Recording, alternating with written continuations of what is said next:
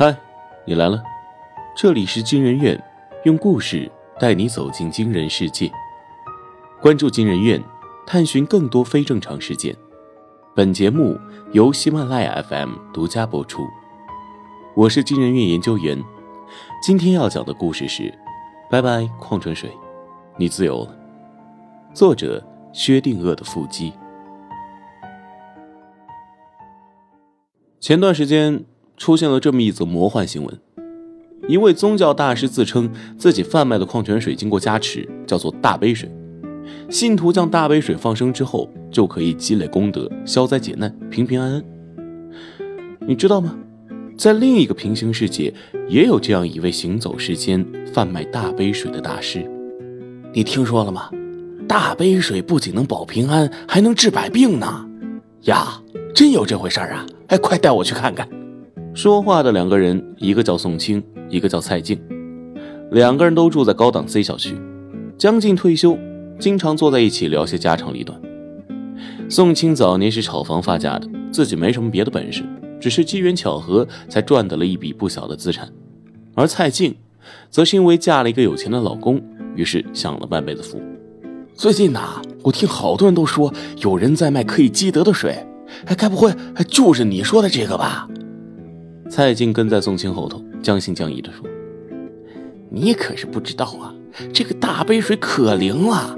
大师说啊，这水能消业除灾保平安。你等会儿看了就知道了。”宋清说起那位大师，不由得双手合十，眼睛放光。不一会儿，两人来到一处破破烂烂住所，门口没有菩萨像，也无任何符咒之类的东西，怎么看也不像是一位大师的居所。二人恭恭敬敬地迈步进前屋，缩头缩脑地张望着。进来吧。里面传来一个男人的声音：“哎，是大师！哎，我们赶紧进去吧！”啊！宋清赶紧领着蔡静来到里屋，双手合十朝大师施了礼。只见那大师四十有余，目光深邃，眼里含着沧桑，正端坐在椅子上。屋内似乎有一股若有若无的香气。大师，这大杯水真这么神奇啊？蔡京忍不住开口问道。信则有，不信则无。消灾解难，散心魔，去烦忧。大师闭着眼睛喃喃道：“那，那我一天要喝几瓶啊？”蔡京追问。这就是你不懂了啊！大师开过光的大杯水不用喝。只要拿过去倒在湖海里，放生里面的八万四千虫，就算起到积德的作用了。宋清抢先回答：“放生？”蔡静显得有点不太相信。我之前呐一直遇到烦心事儿，自从买了大师的大杯水拿去放生，日子呀顺遂多了。宋清拍着胸脯，用自己的亲身经历打广告。那大师，这个水……多少钱一瓶啊？蔡静想，既然来都来了，那就买一瓶试试看吧。大师伸出五根手指，五五十，五百。宋清脱口而出：“你不懂，大师给每个人的第一瓶大杯水都是五百块，然后他要推算你身上的业，如果你业障重啊，第二瓶就要贵一些。那。”那我先买一瓶吧。蔡静脸色难看的掏出了钱包。走出大师住宅后，两人在路口遇到一个讨钱的乞丐。呸呸呸！晦气！走开走开！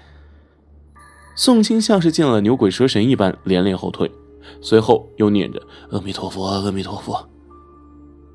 他身上太脏了，靠太近会染病的。宋清一边念叨着，一边拉着蔡静绕道而行。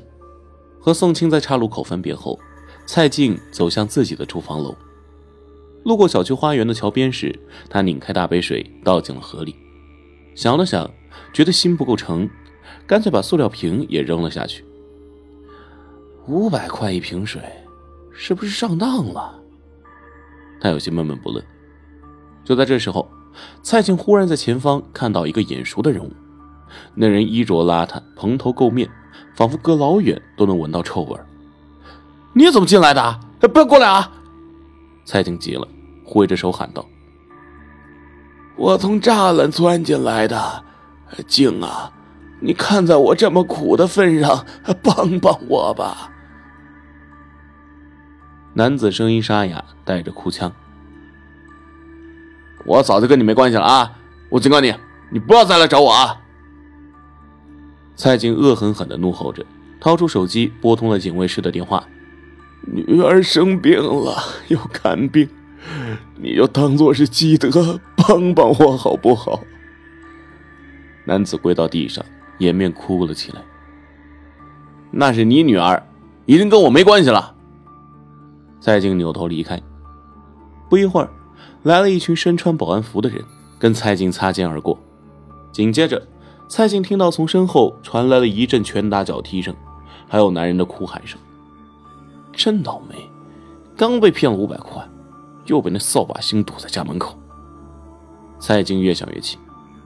当天晚上，蔡静怀着不愉快入睡，一晚上翻来覆去做噩梦。梦里，她变成了一个男人，从他的视角里可以看到一个长得和自己年轻时一模一样的女人，正跪在自己面前哭诉着：“阿奇，放我走吧，在协议书上签字吧。”我真的已经不爱你了，这样的生活让我好痛苦。然后，他又看到一个小女孩跑到自己面前，哭哭啼啼道：“爸爸，你不要跟妈妈离婚好不好？我不能没有妈妈。”他控制不住自己的言行，悲痛万分的说：“我不想拖累你妈妈，让她走吧。”画面急转，蔡静来到一处婚礼现场。他看到众人的目光聚焦在舞台上，新娘是自己，新郎则是自己现在的丈夫。这女人真坏呀，千方百计离婚，扭头就找了一个大官。可不是啊，我听说啊，他女儿跪下来求他，他看都不看一眼。脏女人，也许离婚前就好上了。无数的指责声、闲言碎语、哭喊声。同时灌入脑海，蔡静浑身虚汗，从床上弹起。他擦了擦头上的汗，心仍旧狂跳不止。十五年了，他从来没做过关于这些往事的梦，今天是第一次。第二天，还没等蔡静找到宋清，对方反倒先主动找了他。大师跟我说啊，你业障很重，有麻烦的人缠身，伤神难眠呐。宋清照搬大师说话的腔调，一板一眼地说：“话音刚落，蔡静就彻底相信了这位大师的神通。他连忙追问：‘那要怎么样才能保平安呢？’你买第二瓶大杯水吧，不过呀，价格要一万块。哎，来，我把大师微信给你啊，你转账就好了，他会托人把水给你送过来。”果然，接下来的一个月，蔡静都没有再遇上自己的前夫。每天晚上的睡眠也好了很多。自那以后，蔡静便对这位大师深信不疑，动不动就上门拜访，甚至有时候连头疼、肚子疼这种小病也要去求助大师。不出四个月，蔡静就在放生大杯水上花掉了三十万。啊，我跟你们说吧，我现在啊可是功德圆满了，你们也别去烧香拜佛了，就跟我放生大杯水吧，啊！效果好，见效快，还很环保呢。现在蔡静每次跟小姐妹出去，总要忍不住跟大家推荐大杯水的神奇之处，再顺便炫耀一下自己。你们呐，一定要心诚，如果心不诚啊，就是砸了两百万都没用，知道吗？啊，我才投了三十万，这几个月啊，真是人逢喜事精神爽啊，连三高都降下来了。然而蔡静这边是清静了。宋清那边却出事了。周末，宋清一脸愁云的向大师诉苦：“大师啊，我这几天晚上一直睡不好啊。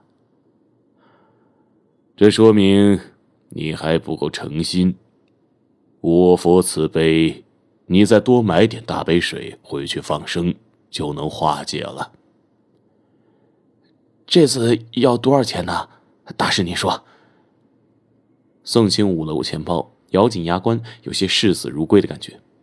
三万。大师，这……宋清脸色有些难看，支支吾吾的说：“可以便宜一点吗？”少了就是诚意不够，毫无效果了。大师抿了一口茶，看向窗外，不再说话。好吧。交了钱，宋清离开大师的居所，一出门又碰到了那个乞丐。臭东西，还没长记性吗？啊！看到老娘滚远点我是不会给你一个字的。晦气！呸！宋清扬起手想打乞丐，又怕脏了自己的手，只好眉头紧皱，大步走远。你最近怎么样了？蔡静关心的问候宋清：“别提了，我半年前呐，不小心撞了一个老头子，官司打到现在，我找关系应付过去了，把赔偿从十万压到了三万。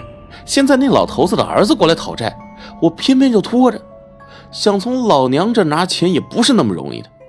没想到那一家人去我女儿单位闹，害我没面子，真是不要脸。”宋清掐着腰，冷哼了一声：“三万。”三万，冥冥之中，蔡静觉得事情没那么简单。绕过几条脏乱的街道，再穿过一座残败不堪的桥，就到了一处破旧不堪的民居。时隔十五年，蔡静再次走在这条街上，恍如隔世。一种前所未有的熟悉感，掺杂着莫名的恐惧，涌现在他心头。这扇大门被翻修过，刷了漆。只不过，经过风吹日晒，已经褪成了暗棕色。门前的地垫也换过了，但至少也有三四个年头了。上面绣着四个大字：“合家团圆。”没等蔡静敲门，屋里的人先开了门。“你，你来做什么？”男子看见蔡静，眼里流露出一丝恐惧。“你女儿怎么样了？”蔡静站在门口。眼睛偷偷瞄了一眼里面，出院休养了。前段时间有个好心人给我们捐了三十万，要不是他，我们的我的女儿早就活不了了。男子低下头，没有看他。蔡静看着眼前这个畏畏缩缩、说话都压着声音的男人，心里有些不快，拿出一张卡：“这卡你拿着吧，里面有十万。”你什么意思？我不是求你施舍的，上次是女儿大病，我实在走投无路，不然我是不会去找你的。男人后退几步，你拿着吧，以后不管怎么样，都不要再来找我了，我有我的生活。蔡静一字一句的说着，脸上毫无情感波动。爸爸，外面是谁啊？饭要凉了。屋里传来一个女孩子的声音：“就这样吧，我走了。”直到这个时候，蔡静的神情才开始有些慌乱，声音也微微颤抖起来。“这钱我会还给你的。”男人接过了卡，远远的朝蔡静喊道。蔡静一边快步走着，一边喘气，告诉自己：“我没错，我没错。”我这么做都是为了自己的生活，只是这个地方他再也不想来了。现在，他要去验证一件事情。大师，我查到了，这个人是个老赖，欠了别人十万。乞丐走进大师屋中，轻声说了几句：“我知道了。”大师，你这屋内怎么常年都有一股香味儿啊？乞丐临走时忍不住多问了几句。民间有一种香，名叫盐。闻过的人会在睡梦中重现自己做过的亏心事。原来如此。乞丐前脚刚迈出来，宋清和蔡静后脚就走了进来。两位这次前来，所谓何事？大师波澜不惊的在蒲团上打坐。和尚，我问你。你这些钱都拿去干嘛了？宋晴拍了拍桌子，怒气冲冲：“替你们行善积德。”啊，你骗了我的三万块，去给了那个死老头。还有，我都查清楚了，之前你拿了我们的十五万，全都送给了别人。宋清声调越来越高，咄咄逼人。你以前做房产生意，钻法律漏洞，骗了不少人，我都拿去替你还给他们了。好啊，死秃驴，你竟敢查我！你根本就不是什么大师，我还以为你有什么神通，没想到就是一个骗子。宋清咬牙切齿地说：“来我这里买大杯水的，全是前半生做过恶事的人，不用查也知道，你罪孽深重。”大师闭着眼睛，毫不畏惧：“放屁！”你有什么资格说别人？死骗子！原来根本就不是佛祖在保佑我们。宋清彻底火了，抓起杯子砸在地上。佛可以是万物，是你，是我，也可以是水。所到之处，人间至苦。大师打起了哑谜，不再与宋清争辩。少跟我装神弄鬼！你给我等着，这事儿没完！宋清拉着蔡静就要走。你先走吧，我还有事要问。蔡静说道：“妹妹，都是我不好，连累你也被坑。我现在就去喊人为我们出气。”说着，宋清龇牙咧嘴的离开了房间。规劝你们从善是不可能的。你们宁愿把数十万的现金送到我这里，也不愿意帮助身边触手可及的亲朋好友。房间里只留下两个人，大师又开口：“大师，这水真是普通的水吗？”蔡静嘴上这么问，其实心底里还是想知道，他的三十万是不是真被大师捐给了前夫。我只是把这些钱交给应得的受害者了，至于这水……并无特别之处。受害者这三个字，如同尖刀利刃，狠狠扎在蔡静心头。那我就放心了，大师，我以后不会再来了。蔡静施了礼，转身离开。阿弥陀佛。几天后，大师的居所被砸了，现场一片狼藉。还有人报警说他诈骗，警察前来核实之后将他带走了。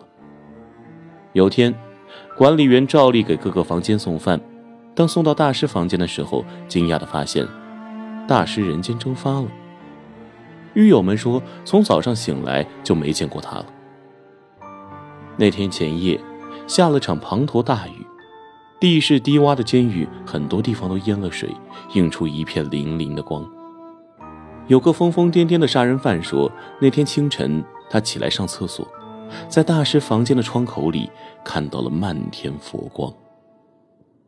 为了钱财去做亏心事，做了亏心事又妄图花钱买心安。